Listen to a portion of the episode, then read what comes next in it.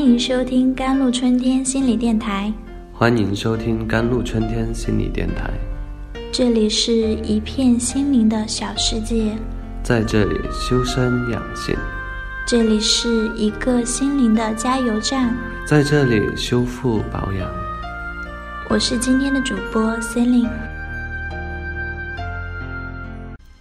如何超越自卑情节？既然自卑来自于比较，我们每个人都多多少少有一些自卑感，因为我们不可能时时处处都比别人强。如果我们能够保持勇气，直面自己的不如人之处，并用一种现实、建设性的方式来改善这一部分，我们就能超越自卑，获得真正的自信。因此。自卑并非总是坏事。阿德勒就把自卑感看成人类处境的得以改善的动力之源。他认为一切人类文明都是基于自卑感而发展起来的。但是很多人走向了另一条路，要么逃避自卑，认定无法改变自己的处境。要么干脆就假装自卑不存在，甚至欺骗并强迫自己凭空产生一种优越感。戴上这样一种心理假面，一个人只能获得一种短暂的优越感，却让自己长久的陷入自卑的泥沼。如果是这种情况，我们说，这个人有了自卑情节。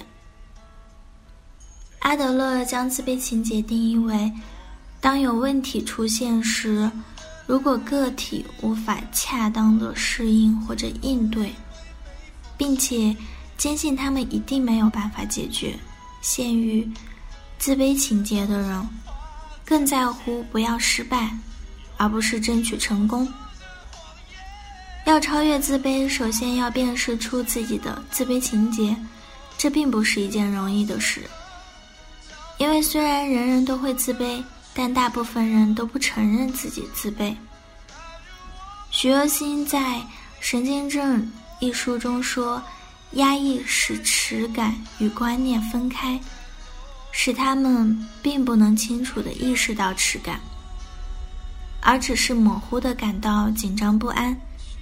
因此，对很多人来说，他们认为我不自卑，我只是有一点紧张。”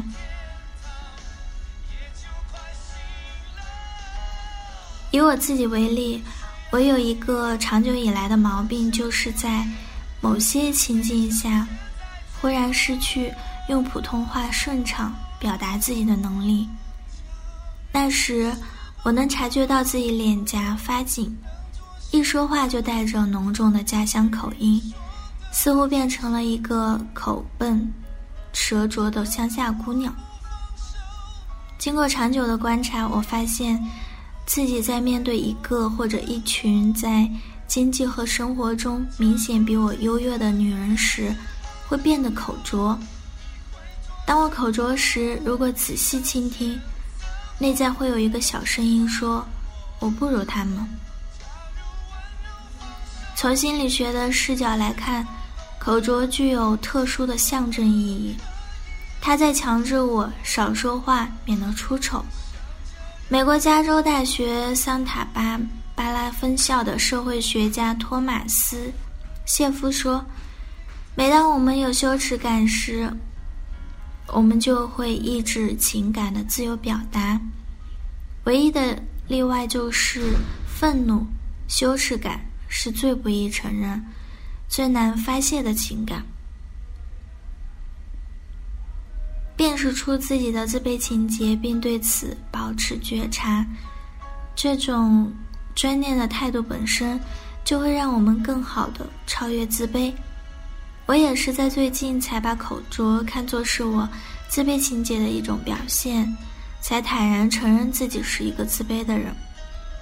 口拙时，我会看到自己内在的耻感，告诉自己不必通过去攻击别人来攻击自己。这样一段时间之后，口拙的强度与频次都少了很多。曾奇峰对此有更好的表达，他说：“每个人都是大自然独一无二的创造物，所以每个人都不必自卑。”这句话等于是说，每个人都不必通过瞧不起他人来瞧不起自己。好了，以上就是今天的节目内容了。咨询请加微信 jlct 幺零零幺。或者关注微信公众号“甘露春天微课堂”，收听更多内容。感谢您的收听，我是森林我们下一期节目再见。